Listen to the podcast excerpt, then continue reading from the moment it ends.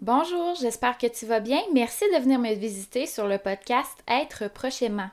Dans l'épisode d'aujourd'hui, je vais te présenter le programme Devenir aidant, ça s'apprend. On va regarder ça ensemble dans quelques instants.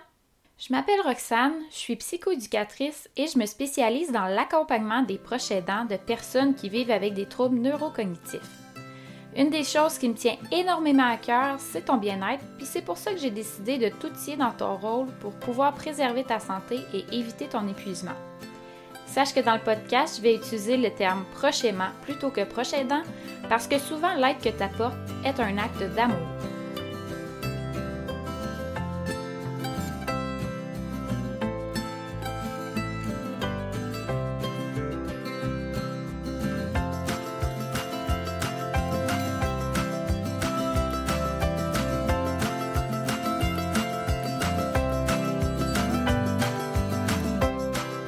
Semaine dernière, j'ai parlé que le diagnostic précoce chez ton proche pouvait t'ouvrir des portes pour avoir des services d'aide, d'accompagnement et de soutien.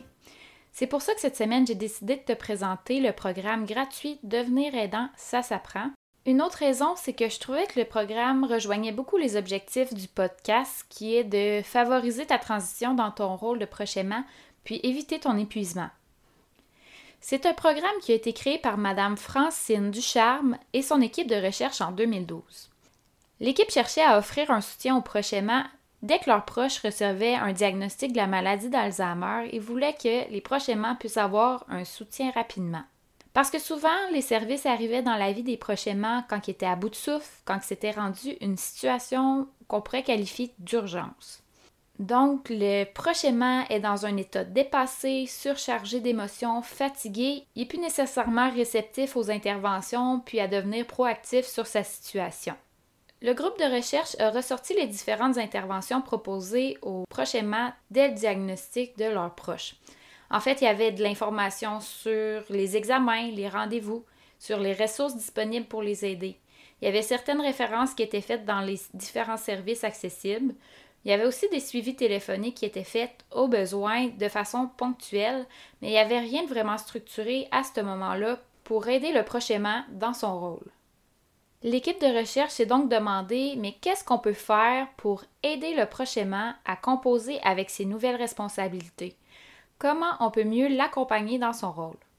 C'est de là que découlait le programme Devenir aidant, ça s'apprend. C'est certain que depuis 2012, il y a eu des avancées dans les services, puis qu'il y en a d'autres qui ont été créés pour t'aider dans ton rôle, mais ça, je vais t'en parler dans un autre épisode. Pour ma part, j'ai connu ce programme-là dans mes années d'études en 2014. Euh, en fait, c'était pour un travail d'école que j'avais été suivre une formation pour mieux comprendre le programme, les étapes à suivre, le déroulement ça m'a permis de vraiment tomber en amour avec le programme, euh, si je peux dire. En fait, je le trouvais tellement pertinent que j'avais l'intention de l'utiliser dans ma pratique privée.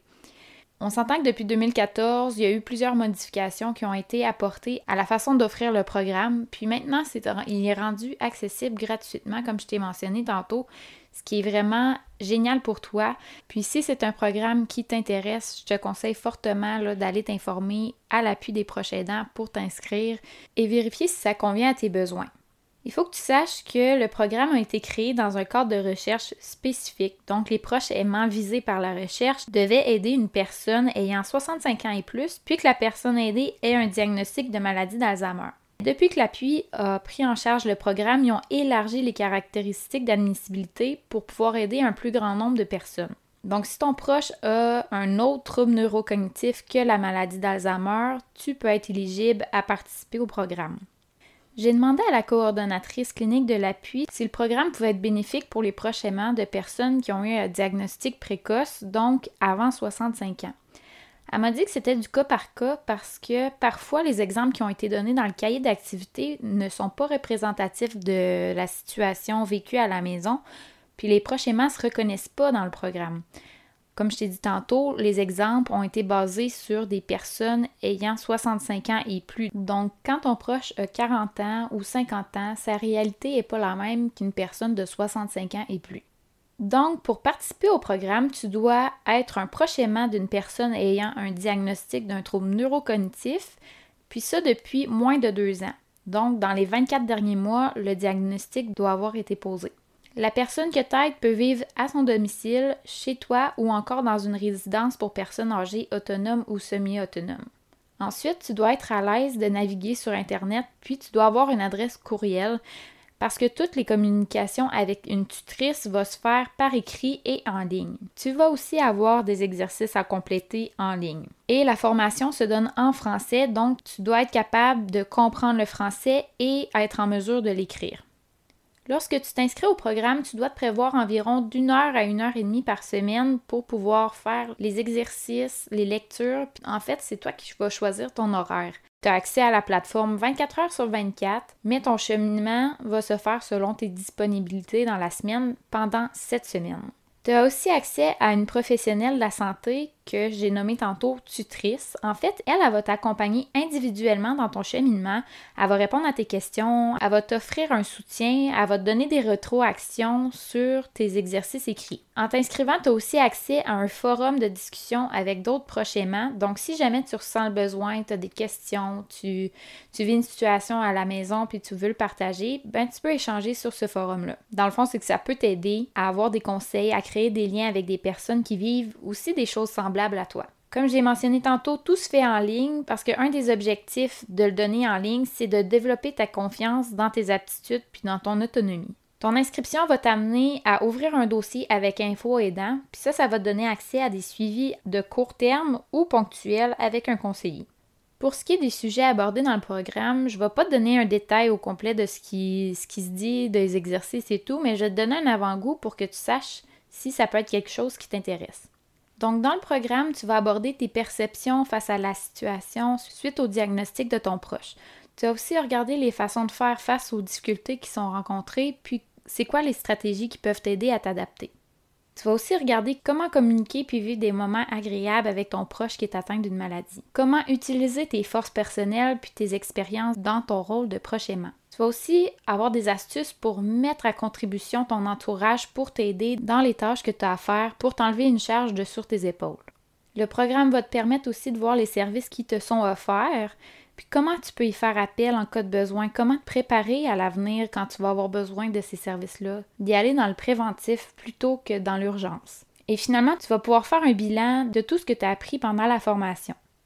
Pour ce qui est de l'accessibilité au programme, j'ai demandé à la coordonnatrice clinique de l'appui s'il y avait une liste d'attente pour toi si jamais tu décides de t'inscrire au programme. Elle m'a répondu que c'est selon la demande, mais qu'en général, il peut avoir de deux à trois semaines entre ton inscription puis le début des activités. C'est certain que si c'est un congé, des fêtes, ça se peut que le délai soit un petit peu plus long. Ça va être l'équipe qui va vraiment te guider par rapport au délai d'attente. Ils vont t'aviser dès ton inscription.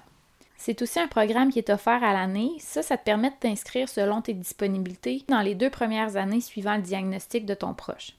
Donc, si jamais le programme t'intéresse puis que tu as envie de t'inscrire, mais tu te dis, moi, je suis juste disponible dans deux mois, bien, tu peux quand même t'inscrire dans la prochaine semaine pour ce dans deux mois-là. Je trouve que c'est une belle opportunité pour planifier ton horaire, pour te permettre de suivre cette formation-là dans le délai du deux ans après le diagnostic. Finalement, si tu es une personne hyper informée sur les troubles neurocognitifs, que tu as déjà suivi des formations sur le sujet, que tu as déjà côtoyé des gens ayant un trouble neurocognitif, ça se peut que tu trouves les informations répétitives dans la formation Devenir aidant, ça s'apprend. Je te conseille encore d'aller voir avec l'équipe si la formation convient à tes besoins. Donc, pour résumer, les bénéfices que tu peux avoir avec le programme Devenir aidant, ça s'apprend, c'est d'augmenter ta confiance face à ton rôle, face à tes responsabilités d'aimant, de te sentir plus outillé pour donner des soins à ton proche, puis aussi de te sentir capable de réaliser des tâches en lien avec ton rôle. Tu peux participer au programme si tu es un proche aimant d'une personne ayant un diagnostic d'un trouble neurocognitif et ce depuis moins de deux ans, et tu dois être à l'aise de naviguer sur Internet parce que toutes les communications avec la tutrice, toutes les lectures et les exercices se font en ligne. Si jamais ton proche a un diagnostic qui date de plus de deux ans, je te laisse le lien de la Fédération québécoise des sociétés Alzheimer dans le descriptif de l'épisode. C'est là que tu vas pouvoir voir les services de ta région puis voir s'il y a des formations en lien avec tes besoins. Dans les prochaines semaines, je vais te présenter d'autres programmes qui vont peut-être pouvoir te convenir et répondre à certains de tes besoins, je vais pas te les nommer tout de suite parce que je veux que tu gardes une certaine curiosité, puis que tu puisses le découvrir dans d'autres épisodes. Je tiens à préciser que si tu te sens dépassé par ton rôle, c'est important de consulter les ressources de ta région pour pouvoir évaluer ta situation, puis aussi pour obtenir du soutien adéquat en fonction de ce que tu vis. Je t'invite à t'abonner à mon podcast pour voir quand de nouveaux épisodes vont sortir et aussi de le partager parce que je tiens à rejoindre et aider le plus de proches aimants possible. Je te remercie pour ton écoute aujourd'hui. Si jamais tu as des questions, des commentaires ou des sujets que tu aimerais que j'aborde, ou même si tu es un proche aimant puis que ton vécu t'a amené à dire Hey, ça là, j'aurais aimé ça savoir ça avant, mais partage-le moi, je pourrais utiliser ton expérience pour guider d'autres proches aimants dans leur rôle. Tu peux me contacter via ma page Facebook Roxane Villemur-Loignon, psychoéducatrice. Autrement, j'espère te retrouver dans les prochains épisodes. Bonne semaine!